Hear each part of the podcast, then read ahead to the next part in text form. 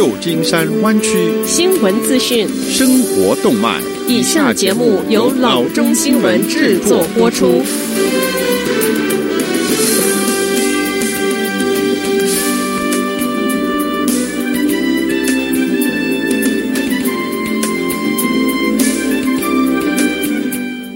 各位听众，大家好，欢迎来到老中广播电台的节目，我是君君。我们首先来关注今天的旧金山湾区地方消息。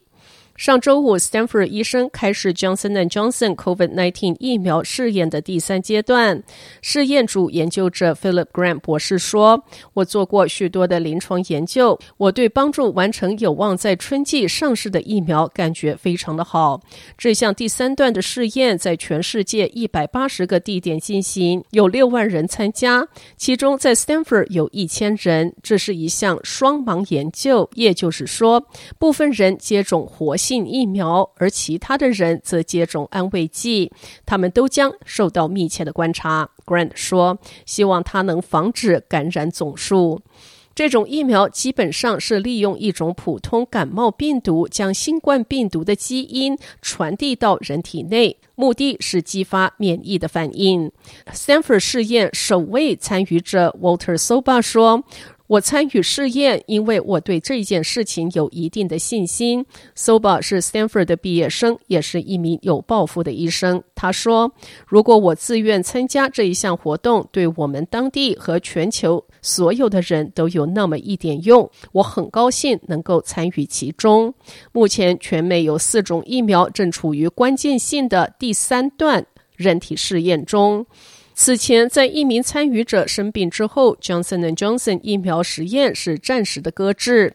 AstraZeneca 试验也因为同样的原因暂停，但两家公司目前都已经恢复试验。事实上，AstraZeneca 与牛津大学的试验研究人员说，他们的疫苗在老年人身上显现出很好的免疫反应。Grant 博士说：“他们需要更多的志愿者。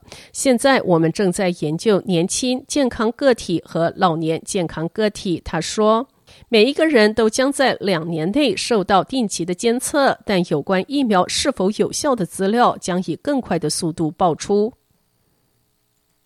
下则消息。借着庆祝 World Lemur Day 的氛围，上周五，San Francisco 市官员和 San Francisco Zoo and Gardens 举行活动，表彰本月初帮忙找到动物园失窃狐猴 Mackie 的五岁男孩。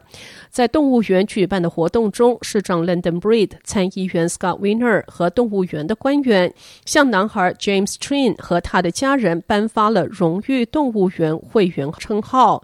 我们很高兴 Mackie 回来，社区团结一致，找回 Mackie 令人赞叹。Breed 说：“我们要确保 Mackie 的遭遇不会发生在其他的狐猴身上。非常感谢你，James，你所做的一切需要很大的勇气。” Winner 说：“James，你是英雄，谢谢你。”据警方十月十四日，一名嫌疑人闯入动物园，将 Mackie 从北美最大室外狐猴栖息地 Lippman Family Lemur Forest 带走。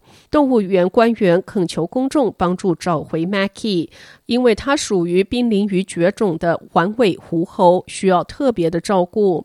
在全市搜寻 Mackie 的过程中，两天后，James 在 Daily City 的 Hope Lutheran Day School 发现了 Mackie，在 San Francisco Animal Care and Control 协助之下，警员将 Mackie 送回了动物园。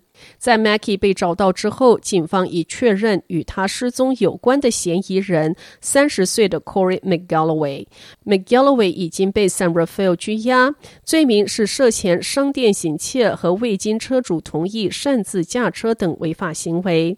据监狱的记录，McGillway 仍然拘押在 Marin 县。警方说，一旦出狱，他将被带到一个 San Francisco 看守所，将因涉嫌入室盗窃、重大盗窃动物、故意破坏和抢劫而被捕。下则消息。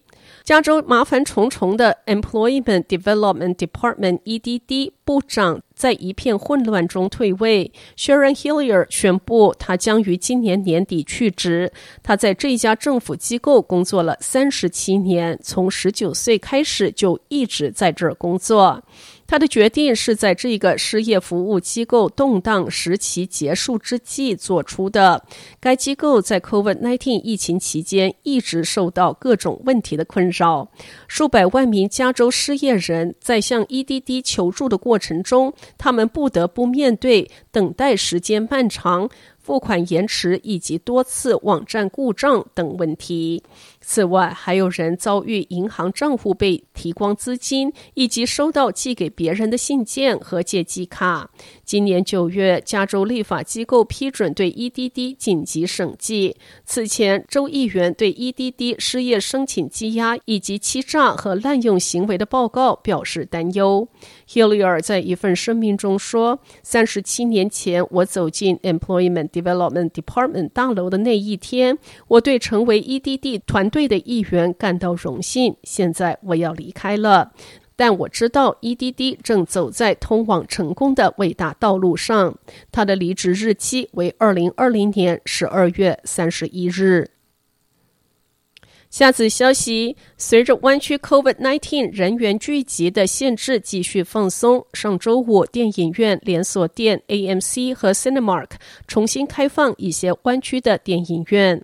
AMC 在湾区八家影院重新开始运营，这些影院的容量被限制在百分之四十或更少。这一周将上映的电影包括《Tenet》、《The Empty Man》、《The War Was Grandpa》以及《Honest Thief》。观众在 AMC 电影院之内必须佩戴口罩。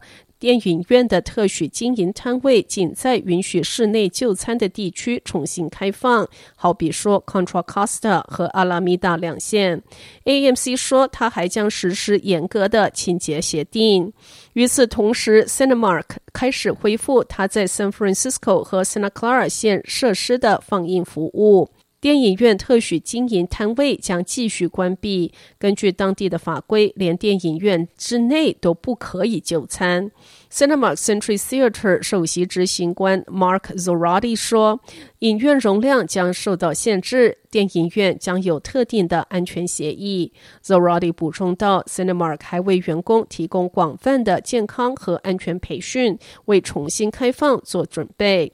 阅读更多有关 Cinemark 重新开放的资讯，请访问他们的官方网站 triplew.cinemark.com。”好的，以上就是生活资讯。我们接下来关注一下天气概况。今天晚上湾区各地最低的气温是五十度到五十二度之间，明天最高的气温是六十四度到七十八度之间。好的，以上就是生活资讯以及天气概况。新闻来源来自 triple w dot news for chinese dot com 老中新闻网。好的，我们休息一下，马上回到节目来。